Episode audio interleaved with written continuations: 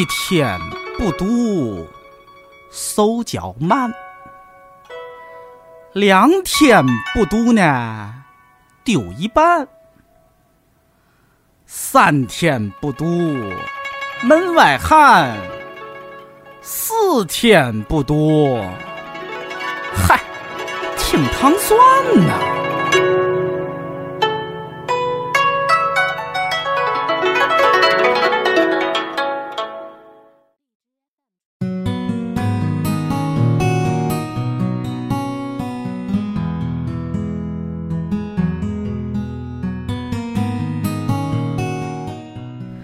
欢迎收听《糖蒜夜话》，我是瑞叔。我是尹丹，尹丹老师马上要结婚了哈，马上要办婚礼了。嗯，为什么你这个开头 我也没想到？嗯，对，那个我们不是之前一直说要办那个活动的事儿吗？就是听众见面会的事儿。你说在你婚礼前还来得及吗？嗯、呃，其实要要来得及也行，但是就是可能，但我觉得别太仓促吧。你要是对，还是会结婚，先把结婚的事儿弄踏实。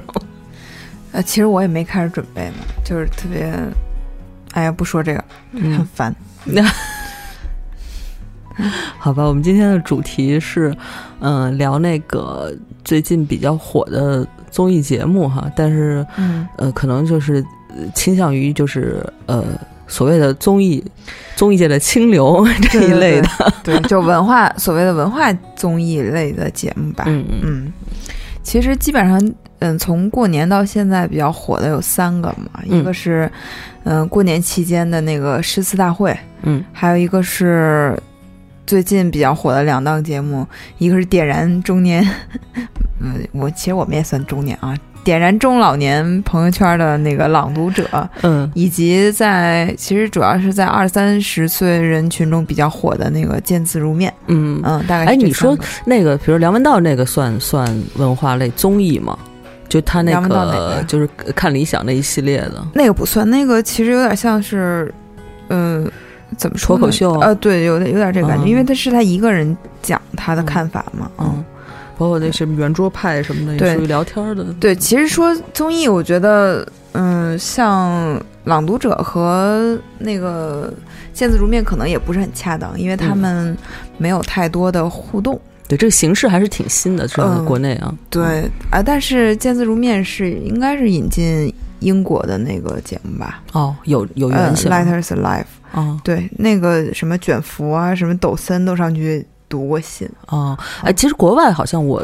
我之前了解，就好多那种有声书啊什么的，都是大明星录的，嗯嗯，就是他们就他们好像就有这个这个这个传统似的。嗯而且就是其实一会儿我们就会聊到这个跟演员的台词功底非常有关嘛。嗯然后像英国的演员，他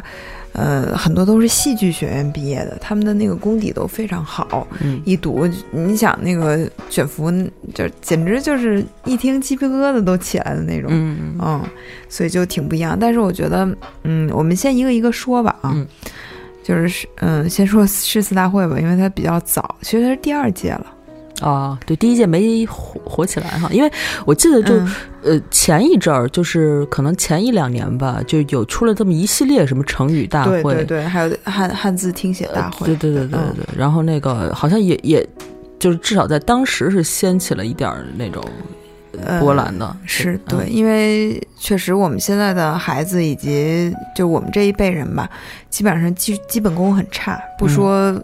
都不说国学基础了，就是基本功其实就比较差。嗯所以央视主打的这几个，你看都是以基本功为主的，所以它让人很有亲近性，因为你。你感觉这个东西就是你你都会，但是你又不是会那么确凿，嗯，哎，你就挺想看看的。对，而且像像汉字啊，像成语啊这种，确实比较必要。我觉得在现在的时候，就好多真的是 那个字儿就是不知道怎么写，就也知道怎么念，也知道什么意思，但就是写不出写不对，就是提因为笔忘字嘛，对对对，嗯，就我觉得这种时候就是呃做这种类型的综艺，还确实是有必要。然后而且基本上都会在过年期间，这有什么好处呢？就是父母会看，嗯那我就陪他们看，就是也可以聊一聊啊，就就挺好的。嗯因为我是那种对，其实对竞技类的比较感兴趣的，嗯，包括我上学的时候，好像也是那种一到要赢，有嗯。有这个劲头，就嗯。尤其是那个知识问答类的，嗯。就就是感觉就是就打着鸡血一样的，就你会参加那种学校里面或者小范围内组织的这种比赛？哎，我们学校里还真没有，但是我们班级有那种，就是像班会的那种，嗯基本上我参加队都赢了。哦，这常识常识型人才啊，嗯、对，所以你看小的时候看什么第二起跑线呀、三星智力快车呀，就这种。哦就很对对对愿意看我也看那个，嗯对，然后今年这个诗词大会，其实去年我也看了一点儿，但是啊没有今年看那么多，可能今年在家时间也比较长。嗯、因为你是没看全哈。对，因为 其实像之前成语大会和汉字拼写，嗯我还呃听写大会，我还是我还是看了挺多的，我还挺喜欢的。然后因为我记得成语。大会有一届是窦文涛是从头到尾的哦嘉宾嗯评委嘛，嗯和王猛，然后我挺喜欢这俩人的，所以就一直也看了。而且那几那那几届里边，呃那那一季里边出了几个就是特别棒的人，就是嗯又好玩儿，但是又那个一知识又又又又又丰富，就不是那种很死气沉沉的那种，就是书呆子类型的人啊。所以就是我还呃看了挺多的。但这次诗诗词大会呢，本身我对诗词是其实有一些兴趣的，但是主要是我我之前也跟尹丹说来着，就是这个主持人呀，我实在是 因为。因为董卿就是我确我当时第一次看到她的时候还是在农业频道，就是我记得是中央七，我就觉得哦这主持人真的是还好看，然后那个呃长得大气哈，就是那个、嗯那个气质还是很棒的，但是不知道为什么就是。进了央视，特别是主持这种大型综艺节目，就春春晚什么之后，就变得特别煽情。就我当年还真的没有那么那么不喜欢倪萍，因为我觉得，嗯，倪大姐 虽然是煽情是是全国人民被所有人的吐槽哈，但是我觉得他他是真的很容易被自己感动的，包括他、嗯对对。对，就他自己就先哭了，就是而且而且我觉得那个年代其实是需要这样的，嗯，就是感觉因为我们得到信息很少嘛，嗯。你可能是需要电视来给你这样一种情感的促促进以及推动的。嗯，但现在你想，这个网络的信息量这么大，你这个人其实他有自己的判断，我不需要你去灌输给我这样的情感，就有一点不合时宜吧。对，反正反正就是后来我就看见，然后呢，蒙曼呢，我第一次看到他是呃百家讲坛，当时就是因为他那个口就说话那个劲儿，我就没有再、哦再是是，我就没有再看看他说的内容，我就没有再再听他讲的东西了。确实是这个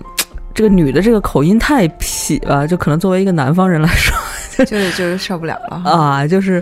对，就不能太就有口音我无所谓啊，就是但是他有点那个那个劲儿，就怪怪的，说不上来啊。反正我我我，反正就是所以有他们俩一在呢，我对这个节目呃就就有一些先天的排斥吧，可能。嗯，但是我我看了一两期，嗯，然后不是也我也知道那个就那个个特别高的女孩叫什么来着？啊，吴亦舒，啊，吴亦舒对，嗯然后后来就变成网红了嘛，就全国人民都知道，因为确实是能力很强。嗯嗯，因为我是觉得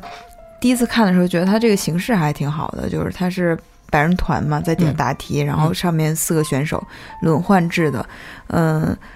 呃，一个是这个，还有它出题的范围，你会发现基本上以高中，就是它不会突破你高中的知识范围，大部分是这样的。有很多词诗词，就是你可能都记不太清楚，但它应该是都学过的。是吗？我怎么觉得大大的突破了？哦，不是，他这次真的是挺基础的，尤其是基本上在飞花令之前的都不会特别难，都不会超过嗯，就是高考的那个知识范围吧。但是到飞花令，就是它啊其实是，一个个考验、对积累的，嗯以及后面的那个就是抢答，你会发现这些选手就有的真的是才思非常敏捷，他就非常嗯快啊。嗯，我就是这个过程中，我就是觉得，哎，好像还有有点意思吧，因为我也挺愿意看他们在这比赛。嗯，因为尹丹老师学中文的嘛，他可能接触这块内容，因为你们大学就是呃，本科阶段肯定是就是呃都得学吧，就是不管是古古代现代的文学，就全对就各就是整个通通识的那种。对，但是没有呃，怎么说呢？我一直觉得我们现在的学制有点赶，就是你没有办法说，就是杀下心来把这些东西一首一首的读读明白嘛。嗯但是像我爸爸的那个年纪的中文系的，他就非常扎实，嗯基本上他上面的诗他基本上都会啊，百分之八十吧。嗯，所以我和我妈也在呃怂恿他要不要，呃就是抓紧时间复习一下，明年去参加那个百人团，因为他那百人团从几岁到几十岁的人都有嘛，啊各行各业的，这还挺好的。嗯所以总总而言之吧，我觉得它是一个，呃，去促使你去发现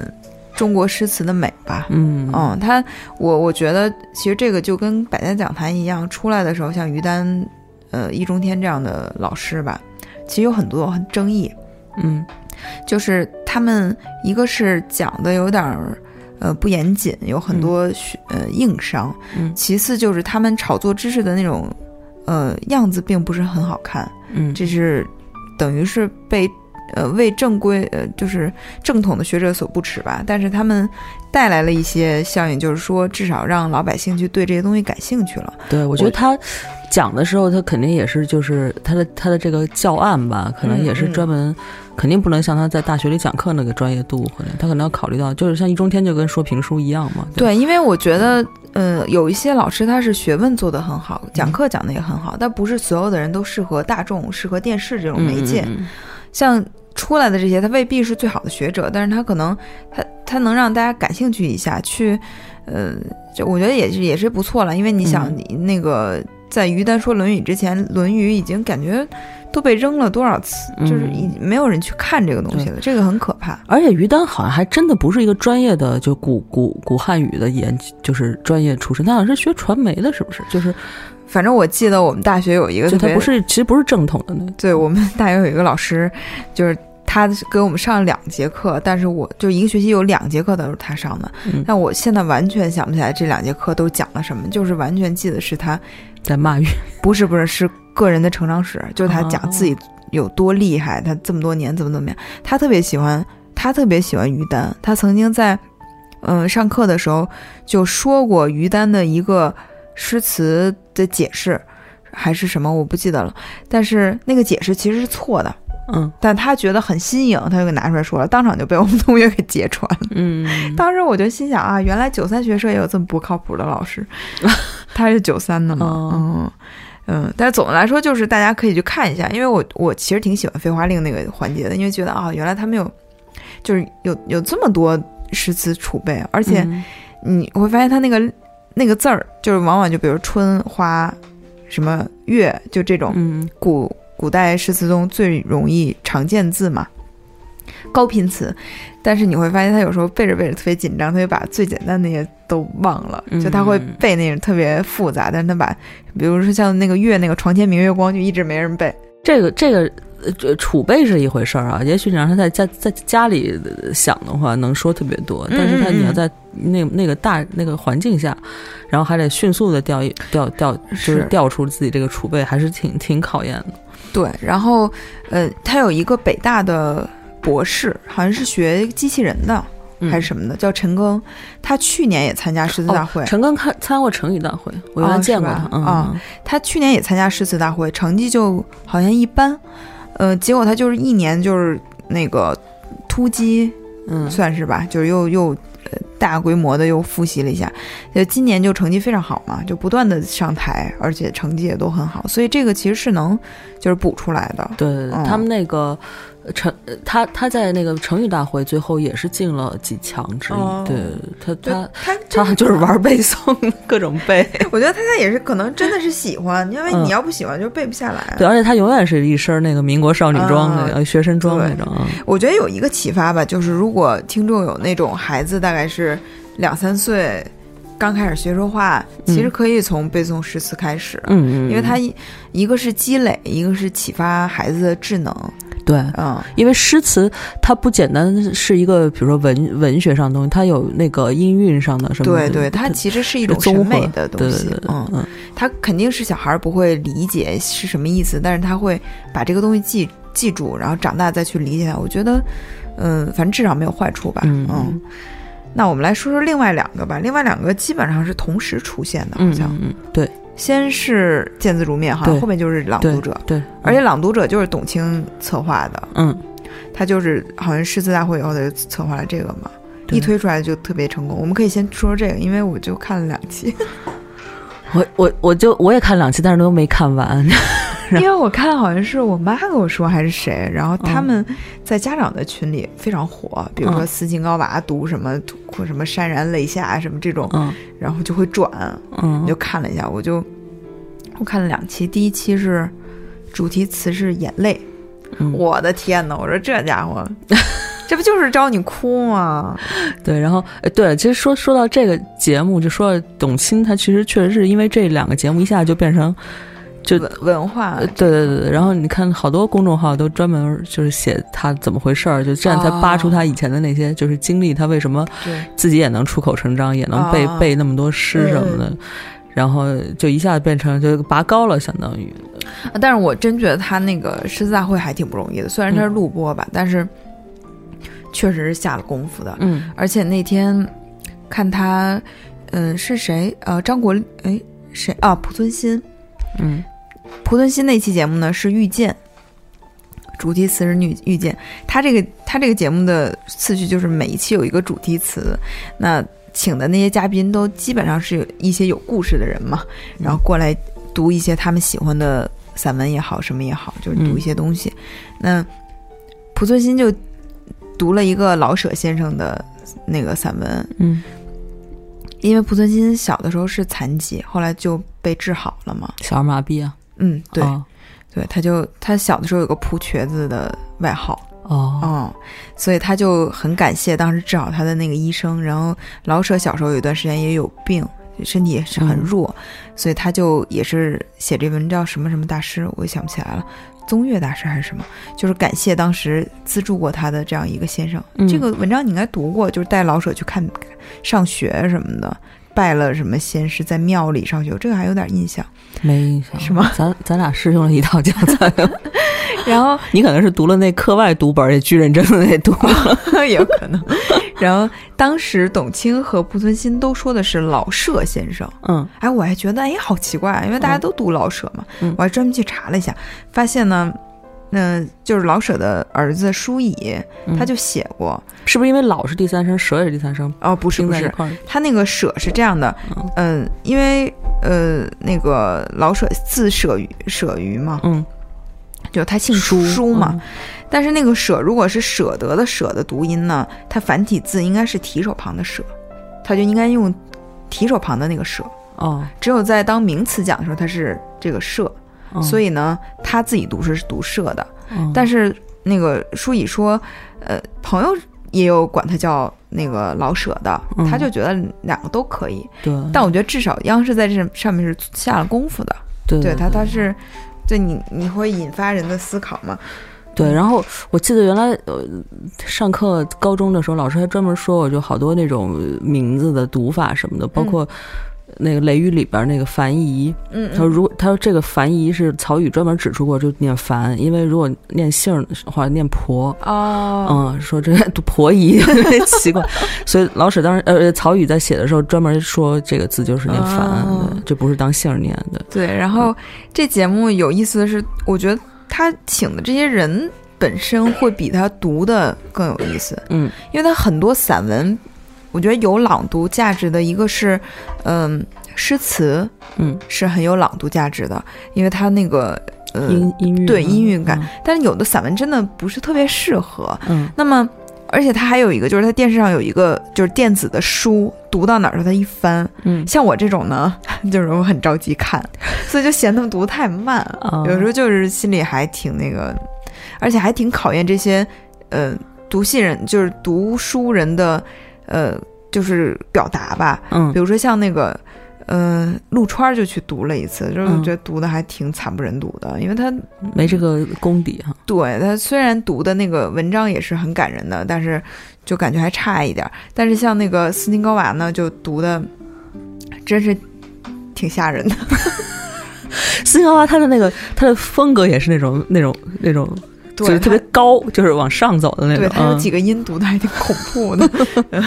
因为他其实真的有。呃，有他感情在嘛？因为他嗯母亲去世了，所以嗯他里面的，尤其他也步入老年了，所以我觉得这种感情加在一起，他又读了一个贾平凹先生写母亲去世以后的感想的文章，我觉得各种感情加在一起嘛，嗯，他就好好多年都没哭过，但是他读这个时候他就哭了，嗯嗯然后他读着我也在那哭，但是每次哭完我都觉得，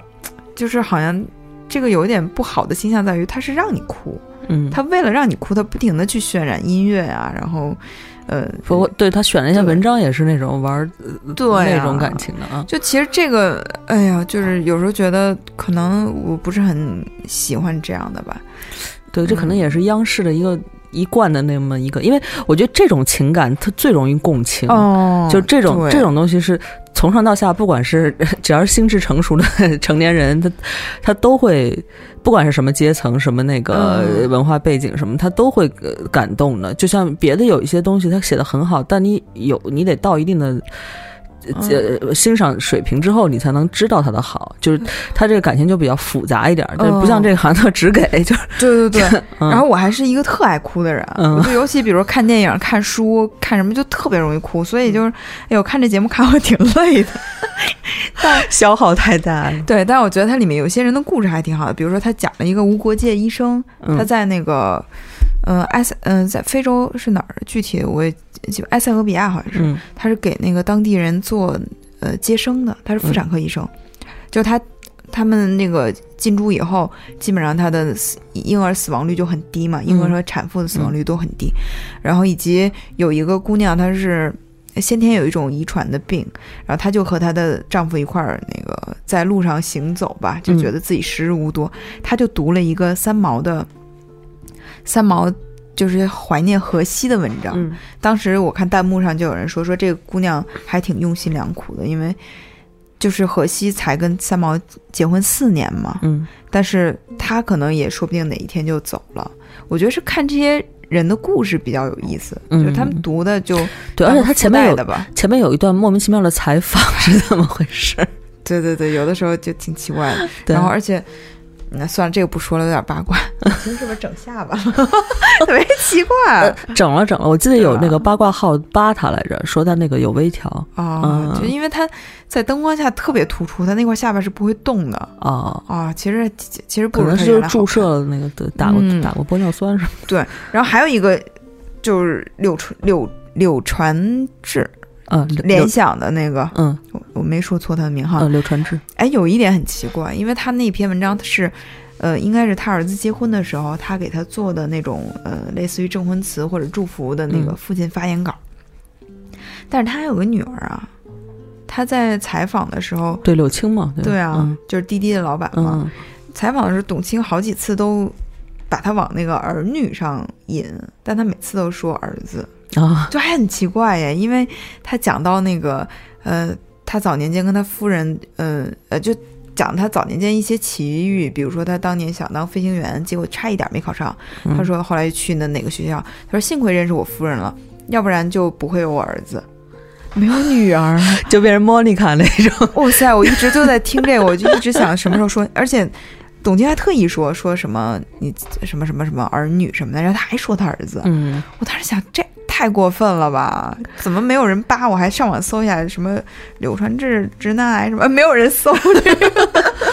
对，我觉得像他们那一代的企业家，包括像那个叫什么任志任什么强啊，任任志强，任志强不也是巨直男那种感觉吗？然后我觉得他们可能都是有点重男轻女，所以后来为什么柳柳柳青这么拼呢？我觉得是不是可能也是要证明自己？嗯。对，柳青真挺棒的，他不是。呃，是乳腺癌对吧？然后他嗯又滴滴的那个，虽然滴滴现在用户体验挺差的，但是 还是挺棒的。他这创业想法嘛，对，嗯而且对，确实也是干了一个比较大的牛逼的项目，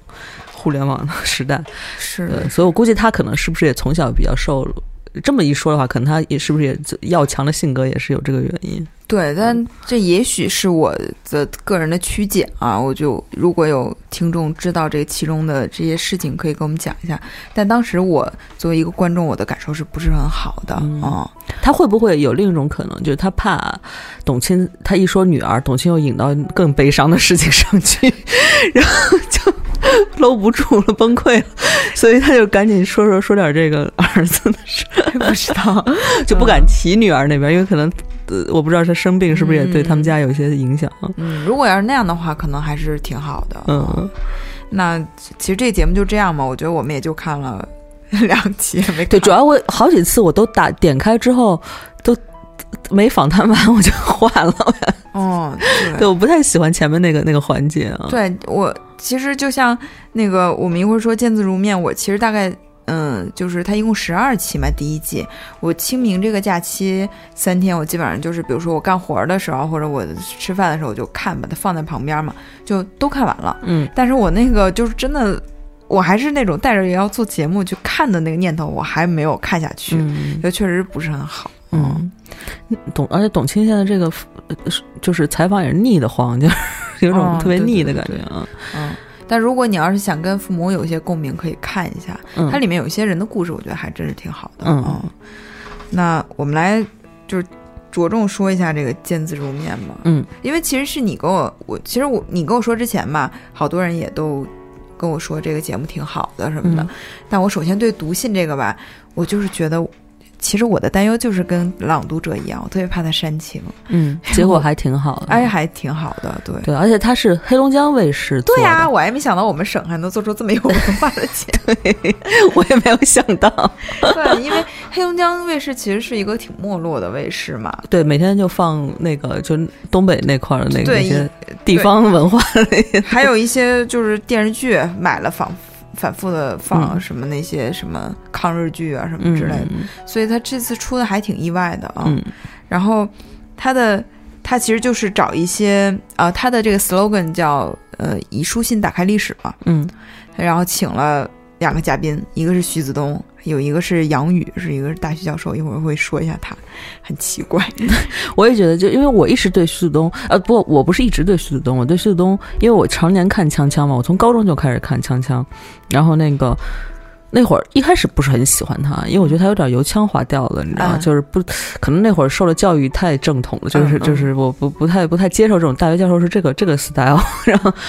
后来慢慢就越来越喜欢，嗯就我跟他就当时那最早期不是他和梁文道和窦文涛三个人嘛，就很很稳定，就经常就是他们仨。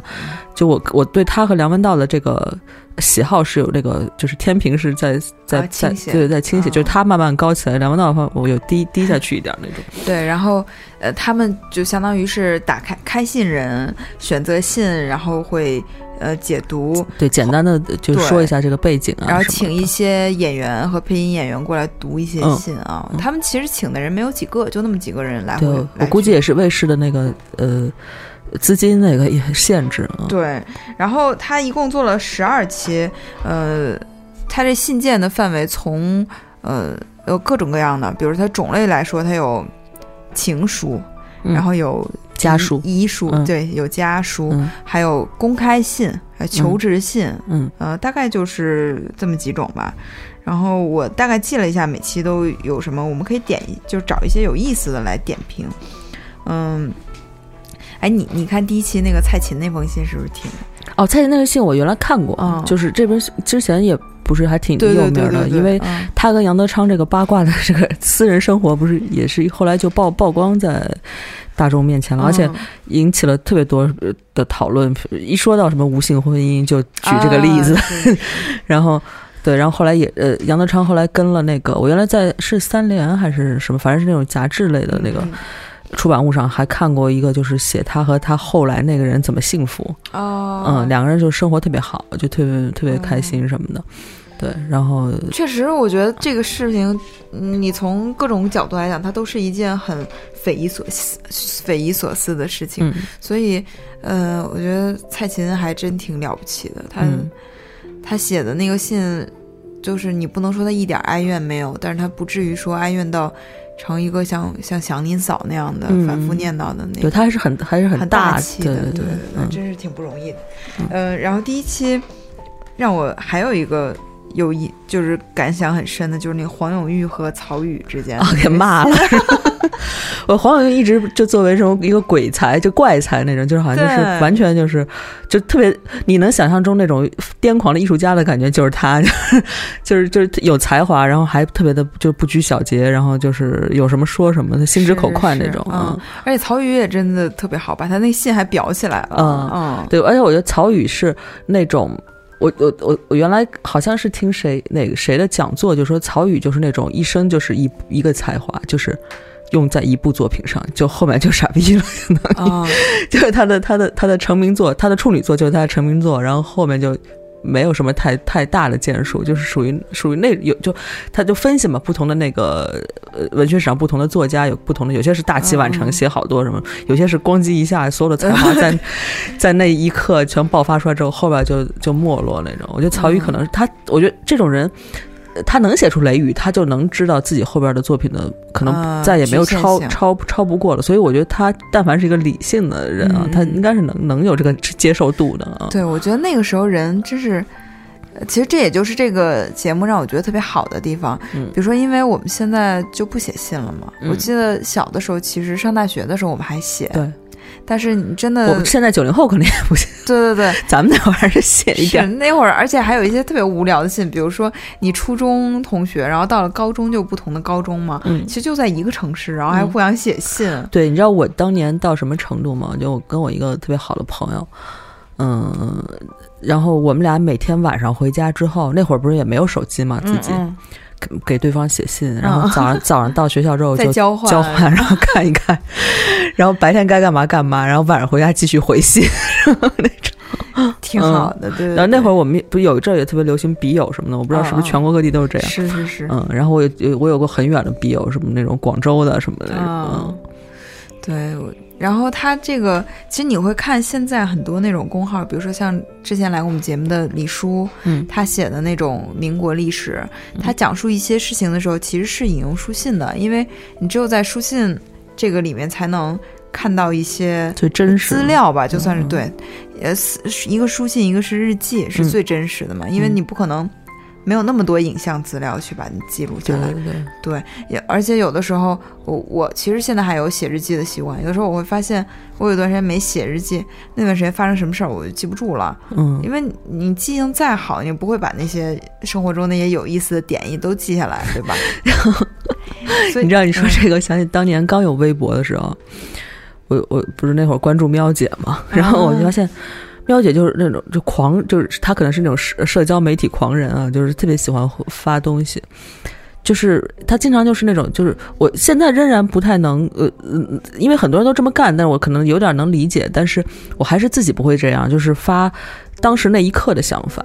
啊，是是是，对，然后他就会一天发好多微博，然后每一条就是一句话，然后就是当时比如正好在看一个电视节目，或者正好是比如说呃出门遇见一。邻居、街坊大妈什么发生什么事儿，马上就是把自己记录下来。微博就是他的弹幕。对，然后我就说，哎，这个人到了那会儿跟喵姐就刚认识嘛，那会儿他还没有开始做女托呢。然后就是，我想这个人以后 就能知道自己所有的事情，只要微博这个东西不取消，他就能知道自己所有的每哪一年哪一天哪一刻想的。我说太牛逼了。等到呃将来有人给那个喵姐写回忆录、写传记的时候，可以翻到微博。后来我问喵姐，我说这个这个你是？她说我记性不太好。她说我们家有那个，就是现在可能有一些年纪大亲戚有那个老年痴呆的倾向。他说我怕我以后也变成这样，所以我要多记一点。哎，他现在也是，他现在比如说朋友圈啊，然后以及公号，他其实都会写一些，就是呃比较细碎的事情吧。嗯，还。就是我觉得这是习惯吧，嗯，对，而且他是乐于分享的，就是啊，是，就是他会呃呃把这个东西就给所有让所有人都看见啊。哎，我就我有时候看到好东西，会觉得想自己藏着，比如说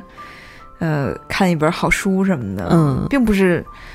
也也不是说完全不想分享，但有一个哎，我捡着了那种感觉，嗯嗯，就可能就不太一样，嗯，对，对但是以现在这个阅读习惯来说，你分享了，估计也看的人也不会太。啊，是，不过你那圈可能好点儿，我说最广泛的那，对嗯，对对，嗯没什么人看书。然后那个呃，像第一期还有一些什么呃，萧红啊、邓丽君、韩愈，韩愈写给鳄鱼那些还挺逗的。嗯然后他那个里面有意思的是，哦，还有一个中国史上第一封家书嘛，是那个在在那个甲骨文上面发现的，呃，秦、哦秦兵战士写给家里的信。哦，对对对有有印象的，看过那期。嗯他那个其实这个，呃，他们会把那个文言文翻译成现代现代汉语口语，把它念出来，然后字幕打的是文言文原文。嗯我觉得这个其实我看弹幕里好多人也在吐槽这个事情，但是其实说实话，你作为一个电电视媒体，确实如果要是文言文读信的话，你的那个接受度会非常门槛会非常高。对，太高了，而且你嗯想，你想秦朝时候的文言文，你这现在你 跟清朝的肯定不一样，就是你就能读懂人更少。嗯，所以他嗯节目我觉得也是做了一些折中考虑，就是他会把那个字幕打在下面。就嗯是，我觉得这个形式挺好的，就嗯我能想到最简单的方法就是这样了吧？对，而且他嗯翻译的我看，呃，虽然呃，比如说有可能个别有一些问题啊，以及、嗯呃，这个演员读信的时候会有错别字什么的，但是大体上还是瑕不掩瑜，还挺好的，嗯就翻译的还挺通顺的啊。然后第二期我觉得像刘慈欣啊、林则徐什么的啊，比较有意思是林林徽因写给那个呃林徐志摩的信，哦，那期我好像没看，嗯写给徐志摩就是，呃，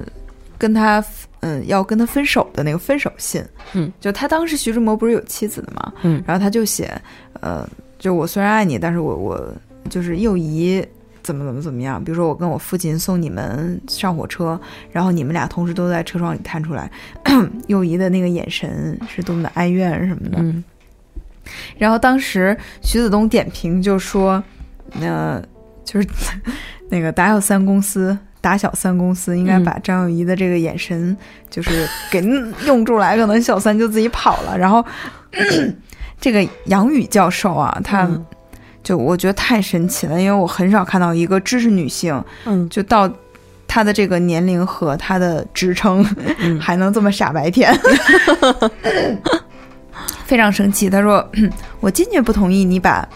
林林徽因说成小三。嗯但是其实，其实我觉得徐子东他那个意思是个调侃，嗯，他并没有把林徽因当成小三，他只是说就开个玩笑嘛。啊，就是大小三对对对，对啊，嗯然后杨宇教授整个就被点燃了，他就他就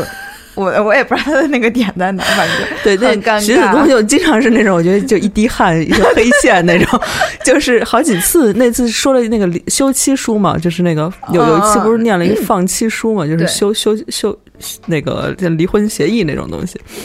然后就当时就是呃，那俩女的也开始 就是急了，然后徐子东自己都说：“你看我一说这个，两个两个女士，我这一句话也插不上声，就是特别义愤填膺，说说就说那会儿没有没有女权，说说那个休妻就是男的说了算，然后给给最后给妻子多少财产也是男的说了算什么，然后那俩女的就急了，跟他就说这事儿，然后徐子东旁边就乐，还有一次就是说那个三毛，三毛有一写给王洛宾的那个信，嗯就是三毛不是对王洛宾特别爱呃，就是嗯狂、狂狂热的爱吧，嗯就是很爱慕的那种。而且王洛宾那会儿岁数挺大的，嗯六十多岁嘛，快七十了。嗯然后他就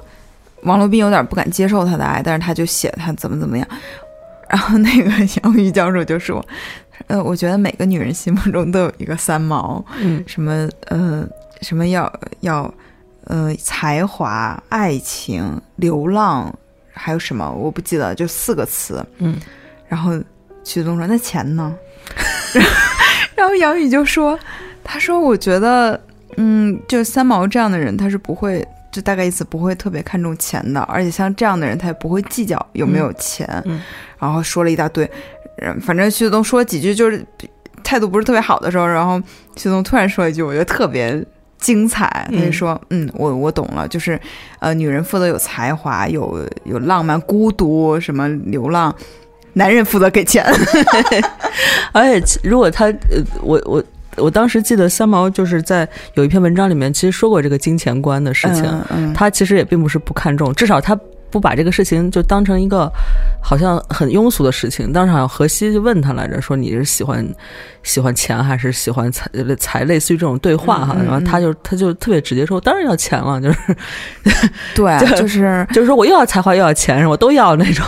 就他完全不避讳这个，没有那么呃对对我，因为为我觉得真的洒脱的人，他不会，嗯，就不会把这个东西看得特别呃怎么着，你嗯。反而是应该是去把它看不当回事儿，你嗯你会坦然的去对待他，谈论他，嗯而不是那种就是好像唯恐避之不及的那种，特别觉得庸俗什么就或者怎么着，其实挺虚伪的。嗯而且我觉得，嗯，就后面有一次是李大钊的信，他在五四运动，呃，闻一多的信，他在五四运动的时候，他给父母写了一个，就大概，嗯，现在北京的革命形势是怎么样的，但是我这边很安全，就嗯大概是这样一个意思。嗯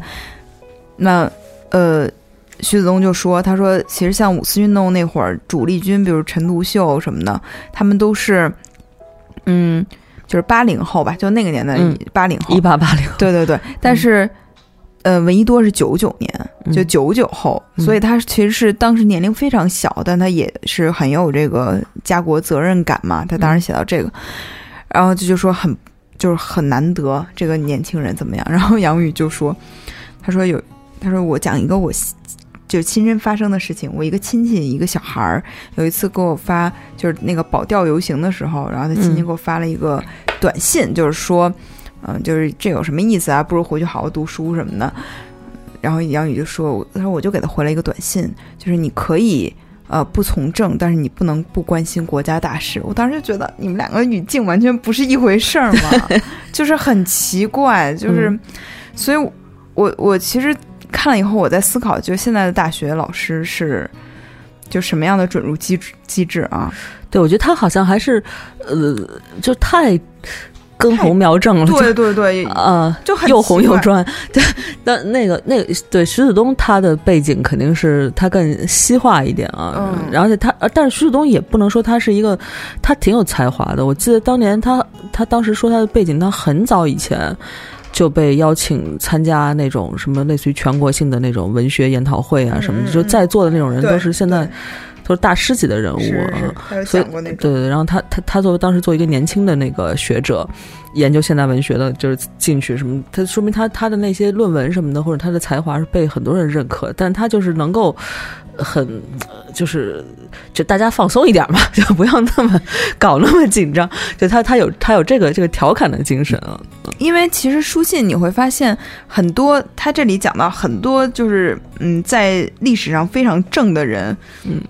其实写信的时候是很真实的一个个人的状态。对啊你你作为一个大学教授，然后你去那个就是就是什么传业受到解惑嘛，嗯那我觉得你你好像就是有点太，就是你好像甚至都说没有做到启发的那个作用，你只是嗯说了一些，有一些网友评论得非常好，说杨宇说了很多，呃，就是正确确，他说嗯正确的废话，嗯就是很多东西你不用说，大家都知道，但是你。嗯就是你，我不知道你在上面是干嘛，就很奇怪。但长得还挺好看的，别的对，我觉得嗯就是这么一个对长得身材也挺好，是是是，能找到这么一个就是比较适合综艺的这种，还是个可能也是为了跟那个徐子东配合一下，但我觉得嗯因为我他们肯定是有有有当时设置的时候有有有考虑过，因为徐子东是研究现代文学的嘛，嗯嗯然后他是专业是古代文学，文学他们俩肯定是一就是一个就是能能搭起来啊，能全面一点，可能是这么考虑的。嗯，但是反正我所以一到古代文学的，就一到古代的信，那个呃女教授就会特别激动，就狂说，就生怕别人不知道我是这个专业，这让我觉得有点儿，就是徐子东永远是那种就是开个开开玩笑啊，就是，但是他他说的话也挺是，就是不是那种片儿汤话什么，他分析的也挺对，而且角度特别独特啊。对对对，嗯，比较启有嗯启发，挺好的。但是那个女女教授就比较的，一看就是 体制下对。嗯然后有一些还有一些信，比如说像嗯，就陈寅恪的信，它里面都就是嗯，主持人和教授，我觉得主持人我还能理解了，因为他那个恪其实是恪嘛，恪守的恪，嗯。嗯，很多人都会说陈寅恪，但是基本上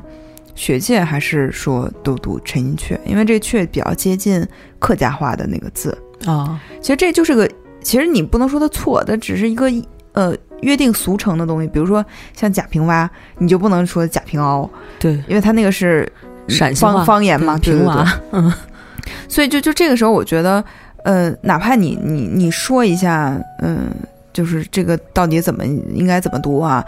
但是呢，就是一笔带过了，就说啊，学界还是以什么陈寅恪为主，然后就过去了。嗯。然后他自己还读陈寅恪，因为我我很少见到老师把这个读成陈寅恪的，嗯，就真的我嗯嗯，我觉得很奇怪，哎呀愤怒。但是我的同事说，反正也不能算是错了，只是说可能，嗯，就是就是对，因为也有好好多人也念贾平凹，也有，确实有。对他没印，他没念陈寅恪，我觉得已经很给面子了。要念陈一洛，这属于这这这常识性错误了，这都不是那个约定俗成。对，这个这个确实是，但是我今天我才知道，他是因为也是因为方言的原因呃才这样。对，对对对一但我一直知道，就是一好多人就都会读成课呀什么，我也不知道为什么后来就读阙。对，一般来讲都是方言嘛。嗯然后他像这第三期也讲到了一个上海知青和家里的那个通信，因为他就是在北大荒下乡下乡的，嗯。就是我们就是我是第三代北大荒人嘛，嗯。所以他相当于就是我们那片土地就是他开垦的嘛。嗯。嗯，其实当时就是，嗯、真的还知青这一代真真是挺不容易的。对，而且那会儿去北大荒就发配到北大荒的基本上是南方人，嗯就上海、杭州，对对对对对，上海、浙江什么之类的对，就是，但至少在北大荒你还能吃饱，这已经算是、就所全国所有知青里面很难受到的优待了啊。对，因为是这样，我当时呃呃跟就是叔叔辈的人聊过这个事儿，他说去西北是最惨的，因为哦他因为对，因为知青也挣工分嘛，就也是有工资的，相当于，但是他们嗯有、哪怕有钱，他们也花不出去，因为根本没有吃的可买。对太惨了。然后你看那个什么《血色浪漫》，不就是在西北吗？对，然后如果还有一批是发到云南、啊云贵那个，但云贵那个呢，虽然也是物产比较丰富，但是呃，因为它这个瘴气、湿气。哦，虫子特别多，哦所以好多人就是就得病啊什么，就是那那个身体上会会会不好。哦对，所以北大荒是相当于最最就相对嗯。还可以吧，嗯。就是可能最冷，就是那个天寒地冻是最大的问题。嗯。它确实有很多知青是，你想那时候知青才十五六岁，多小啊！嗯。他们有那种，嗯比如说去开荒就死在外面的那种，嗯太多了嗯，然后我的亲身经历是我的，我的五五爷的夫人叫吴奶奶嘛，她就是北京知青。嗯，她我因为我小的时候其实没有这个概念，但是她一辈子就是北京口音，一点儿都没变，嗯嗯特别神奇。有一天我在地铁里面还就是有一个人说话说，哎，这这个口音特别像我吴奶奶那个口音。我觉得他就是那种一辈子都不是很开心，就是嗯我觉得像徐子东他就会讲，他说。知青是中国历史上就是很特殊的一个人群嘛，然后现在，呃，基本上像，呃，国家领导人啊，还有各个，呃，单呃公司老总什么，好多都是知青一辈的。嗯，他说这，但是这并不能说明这是一个正确的对制度。嗯对，因为有大量的人就那么被埋没，他人生就从此就沉沦了吧。就是嗯比如说像我我们奶奶这样，她可能一辈子都觉得，虽然那时候对，虽然那时候北京也没多好吧，但是你还是比就东北好吧。嗯对那种感觉，他就是一辈子都不满意，所以他他有很多怨言，他脾气也很差。但是这就是制度引起的啊。而且大量的知青，呃呃，其实并没有回到城里，不管说是回到了当地的城里，还是说回到他的家乡的城里，他就一辈子就变成一个农民了，最后就是,、无法呃受教育，无法再进，就是提升自己啊，什么都没有办法实现。对，然后那会儿我记得凤凰做过一个纪录片，是讲的现在中国就就在东北还有一个知青的那个所谓的疗养院，但其实是一个精神病院。啊啊，然后就是收收纳了一所有的那些就是在那边儿，然后最后精神出现问题的一个人，呃，一一一批人，然后其中嗯就有一个人，他他每呃基本上每个人都会简要的介绍一下他们的怎么怎么怎么得了这病，就怎么疯的。嗯？嗯就有一个人给我印象特别深，说他是因为。呃，当年就他跟那个一个女知青谈恋爱，就嗯两人感情非常好。然后当时他有一个名额回城，而且是回城读大学。嗯嗯然后，呃，他当时就是觉得他们俩感情太好了，然后他决定先把这个机会让给这个女的，然后自己慢慢再看，嗯。或者说比如说那个女的以后毕大学毕业直接是干部什么的什么，嗯再给她弄走弄出来之类，反正两人肯定商量过，嗯。他就毅然的就把那个非常难得的，这样那会儿现在可能很多人不能理解当时那个拿到这么一个名额的意义啊。但是呢，那个女的当时就是去了之后，马上跟他分手了。哦，然后他就是 人财两空，然后直接就受不了了，对，然后就一直就疯，就现在还是那种疯疯癫癫的状态，然后完全不能提以前的那个事情，一一提就发作，然后对，只能是就是完全，你看他那个样子，完全就跟路边捡破烂那状态似的，是因为其实你看他们年龄很小，那时候呃，就世界观三观没有稳定嘛。嗯我觉得就是那种抗压能力都很弱，而且他面对的那种无论是自然环境还是政治环境的这种嗯恶劣性，也真的是那个年龄的人，我觉得我无法想象。比如说我初中的时候有遇到这样的事情，我怎么去处理？对，你看前两天刚看的是孟大明白那公号吧，说说那个说说蒋雯丽的事儿，但是说那啊个，母对亲，对对对，他说为什么后来他这么一个未大龄未婚女青年，为什么会有这么样一个的风华绝代，但是又大龄未婚呢，又漂亮又那个、又浪漫？他说就是因为当年为了进回城跟那个干不睡了呃对，然后就不是就失去了处女之身，然后嗯嗯才才后来就身世就变得比较坎坷。是嗯，所以这个这个这对对他们那代人可能伤害是特别大吧？对，嗯嗯，对。然后那我们呃看，就是第四期有一封信非常有意思，就是张爱玲写给王家卫的。哦，这个当时就是很多人说起这节目的时候，其实都说这个，因为大家觉得这两个人是风马牛不相及对，而且。时代也不一样啊。嗯对，其实就是王家卫想拍呃叫那个哎呀叫什么来着了？红玫瑰、吧玫瑰不是哦另一个《倾城之恋啊，》，倾城啊嗯就是王家卫想拍《倾城之恋》，呃，他就给张爱玲写信，但张爱玲那时候在美国，她也比较深居简出嘛，嗯，他就那段时间起风了，他就把所有的信都收下来，把账单看了，就没没看那些信。嗯然后他其实给王家卫回信，就是说为什么我这么长时间才没回？然后你给我寄的录像带，就应该是王家卫把自己自己作品寄给嗯嗯寄给他。他说我也不会使用录像机，看不了。然后说这个事情你就找皇冠吧，就皇冠是他的出版社对嘛，，就嗯都他我都委托给皇冠了。后来他又给那个宋琦夫妇写了一封信，嗯就说有这个事儿。王家卫，你们听说过吗？就就是这样，嗯他就两封信，嗯。但是后来好像王家卫也没拍哈，没拍。所以这可能是《情人之恋》后来谁导的来着？反正电影电视剧后来有挺多的，嗯但是王家卫是没拍。嗯其实他风格还挺挺，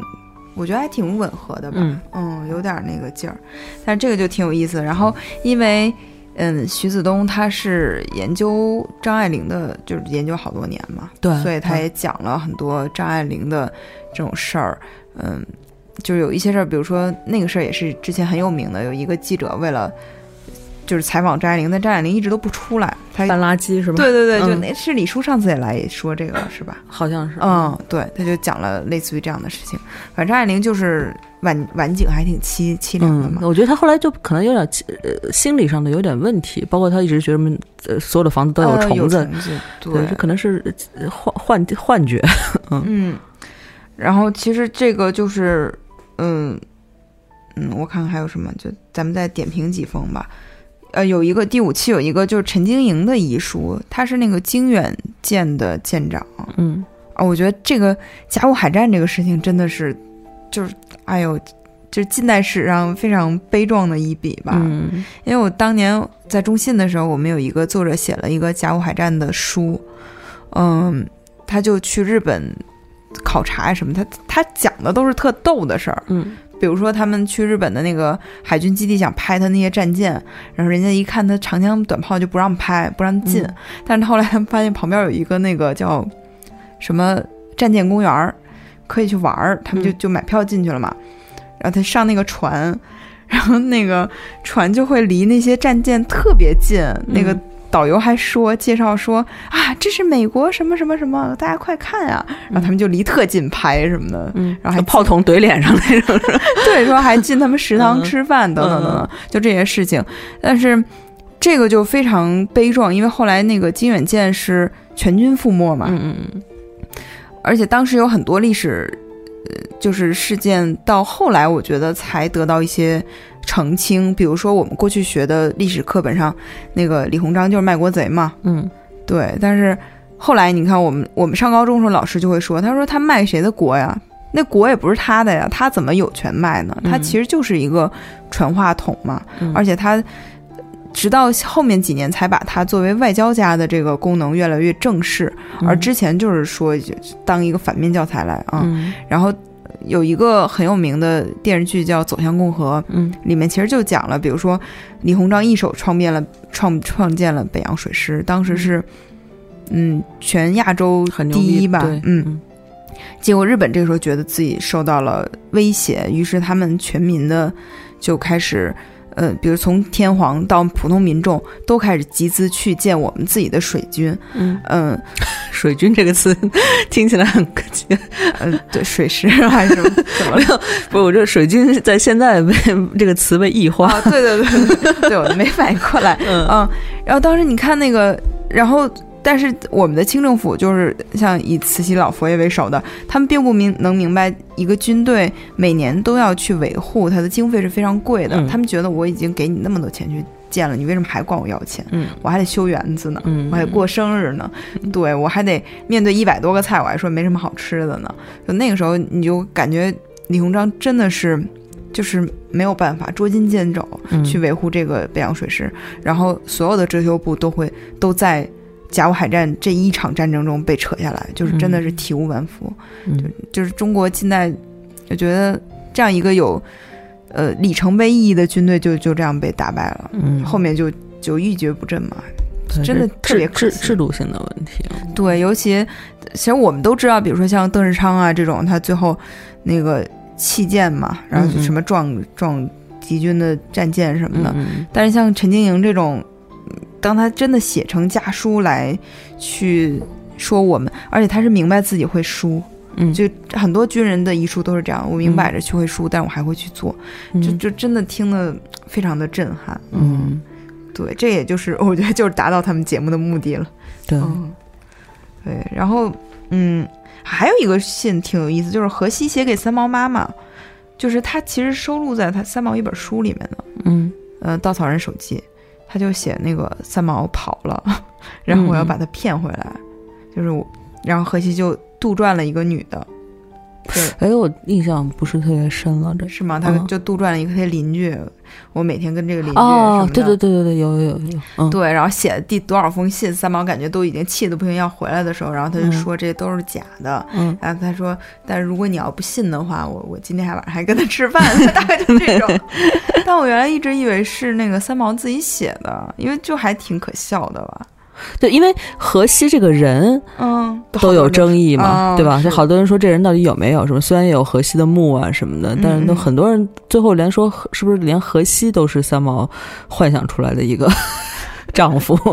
对，所以这个对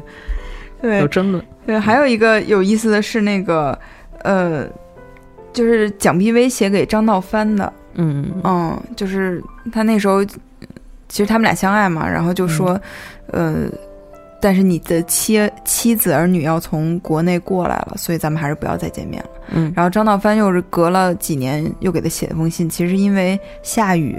然后那个就是雨太大了，他就怕那个地方被淹了，他就给打一个电话，嗯打完电话以后找了个理由就对，然后联系一下。打完电话以后睡不着了，就嗯彻夜未眠写了一封信啊。嗯其实就是感觉，呃，其实民国时候有好多这种，嗯、你要说他，嗯、你要拿现在的就很多大众的三观来看，确实不是那种符合一夫一妻制吧，但是他们，确实也是对，而且像像徐悲鸿这种就妥妥的渣男，对你知道，如果再放在现在这个这个时代的话，但是嗯。我觉得民国人可可贵在于，嗯、他们有的时候是能，比如说以感情为先啊，去实现自己的那个、呃梦想什么的。但是他们前提是不伤害，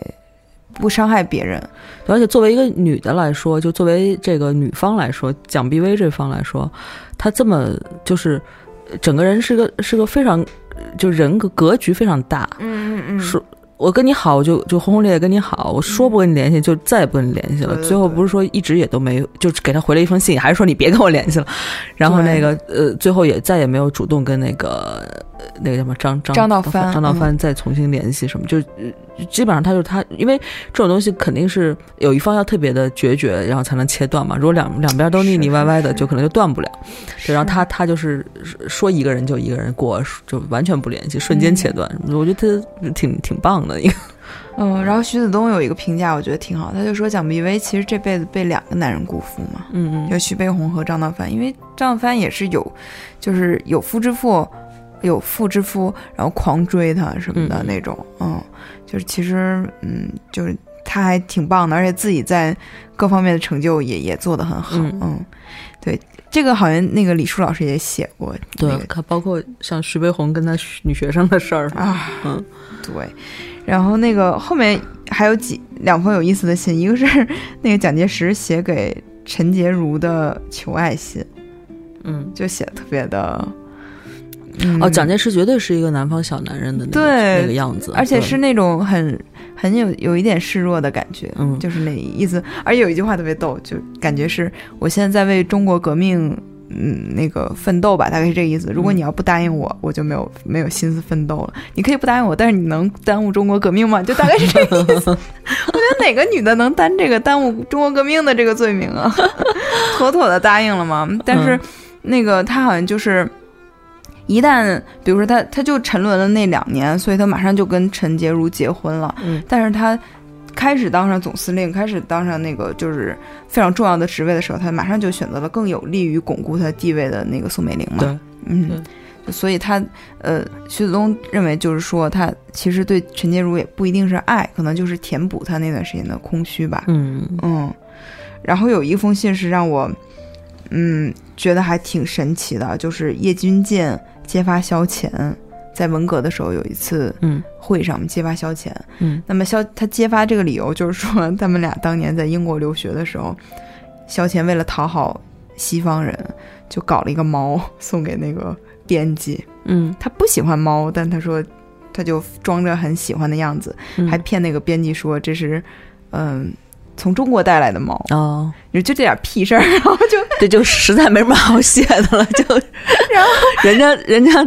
干人家就是一身正气，实在没捉不就是抓不住什么把柄，是吧？对，但是这个事儿令萧乾非常的呃伤心，因为他嗯觉得这种事儿呢，就是只有我们两个人才能知道的事情。嗯、你这样把它说出来呢，就这个伤害比那种嗯、大而化之的那种罪名更伤人。嗯就是你相当于把我们的隐私往外抖嘛。嗯但是后来，反正叶君健也是那种。其实后面也一直很亏欠，因为其实文革这个特殊历史时代嘛，嗯然后但是巴金就劝萧乾说，就这些事儿都不要再想了，就往前看什么的。嗯巴金是有一个这样的史观的。嗯，然后第十一起就是写到那个顾城和谢烨嗯嗯几封往来的书信，就嗯嗯真的是很神奇的啊！就是他写了顾城临死的时候那种疯疯癫癫的状态，给他姐姐写的，嗯然后就说我我我不行了，我我要死，嗯，我那他们都对不起我，他们都欺骗我什么的。嗯还有就是节目组先放了一个这个，然后又放了他们俩刚认识的时候写的那些情书。嗯哇塞，就真的是，就太神奇了。这个事情，我觉得大家去可以看一下。对，因为他们两个的这个纠葛啊，也确实是我后来也看过几本写他们两个的书，就是到那个就顾城杀妻子自杀这个前期的话，就他跟谢烨的关系，就当然他也是对不起谢烨啊，就说、嗯说白了，他当时，但是他他我觉得怎么说不能拿一个正常人的那个来来评价他，他他太特别了，这个人啊，嗯然后他可能。他他他是真的幻想是一个大家 相亲相爱都在一起的状态，对，他比较，嗯，其实坦白来讲，他在就是 EQ 这个事情上，就是情商上特别幼稚。他对他，而且包括他生活自己能自理能力也很差呀，什么就包括他去嗯任何地方开会、做呃访问学者什么，必须得谢烨，就真是生活的、嗯就是嗯老妈子那种，必须得跟着他。就是而且谢烨又会语言嘛，然后就去国外什么的，然后那个就没有谢烨根本活不了。对，然后后，但是后来他说，为什么当时说为什么就是这个自杀，包括要杀了谢烨呢？是因为当然说说从从这心理学什么恋母或者是什么那种有有一定的原因，但据说是当时谢烨身边也有出现了一个很体贴的男性，嗯，并且就是谢烨不是就是已经跟他离婚了嘛，就是要离开他了，嗯对受不了对了。对他这这个时候他就没法包容谢烨了，就是他只能是我这边站着，就就从从从咱们正常人的角度上，顾城这方面可能做有点问题，就他我我能站着两个女的，但是你要是再跟另外一个男的有有点暧昧什么，他就顾城受不了，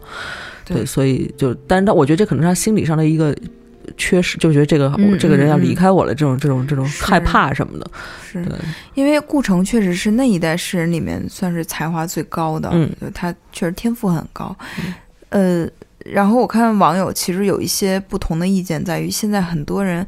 比如说怀念顾城的时候，是会弱化他作为一个呃谋杀者的这样一个罪罪名吧。嗯。就是甚至舒婷会写，就是他觉得谢烨，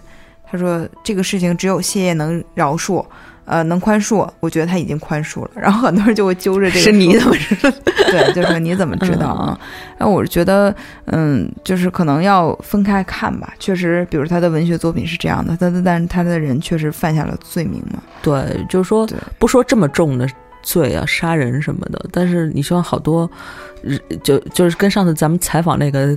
那个那个剑道大师那个人一样，就是你的人品和你的艺术成就。是是不是能够呃呃懂疼，就是并列，就是并并就是就是并驾齐驱啊？不一定，就是有的时候可能是一个，可能是生活中是一个渣男、一烂人什么的，但是你就是东西，就是作品就是牛逼，没有办法啊。嗯。然后，但是这一期也读了王小波和李银河的信，嗯你会发现他们俩的书信就，呃，首先很甜蜜，其次就是，呃，王小波里面讲了，呃，就是一些关于，哎，我这怎么没记上啊？我这笔记上，就大概是说，他说有现在很多呃庸俗的那种呃倾向吧，等等，反正他就讲了好多事情。我其实这个节目里面讲了好多文人的书信，包括鲁迅和那个许广平之间的书信。你会发现那个年代啊，真的没有才华，你没有办法谈恋爱，嗯。因为所有人写信都是那种给你谈文学、诗歌，然后文学理论，然后对社会的见解。因为那时候人就是很看重这个。对他可能选的时候也是选了一些那个文学性比较强的哦，对 对，因为我好像听说许就是挺腻歪的，跟许广平是不是？鲁迅好像写过那种哦，不是不是，很色情的，那我就不知道了。但是但是那个感觉两地书都是。因为一直都在说广平兄，啊，而且里面讲到特别逗，就是平胸是怎么回事？还是广平胸，那个呃，就是杨宇就非常的说，呃，好像意思想看看情书怎么回事儿，嗯然后结果买了以后，然后徐子东说还是白买白买了，还是一本文学理论。对对对，嗯就是那个从头到尾一直都是广平胸嗯什么的，就是其实他们那个时候。因为鲁迅还是有点负担，他一个是岁数大，而且他有家。啊虽然他跟那个呃，就是呃朱什么，朱茵、不是不是朱茵，朱安、朱安、朱茵还行。朱安、朱安，嗯虽然他跟朱安并没有 没没有同房嗯过嘛，嗯，但是他还是有一个，就是而且嗯郁达夫不是说他是性压抑嘛，所以啊他这方面还是有顾虑的，毕竟他是学生什么的。但是徐广平一直都还挺呃热情的这样的，嗯嗯，但是我就真觉得那个时候人是很看重这个的，就是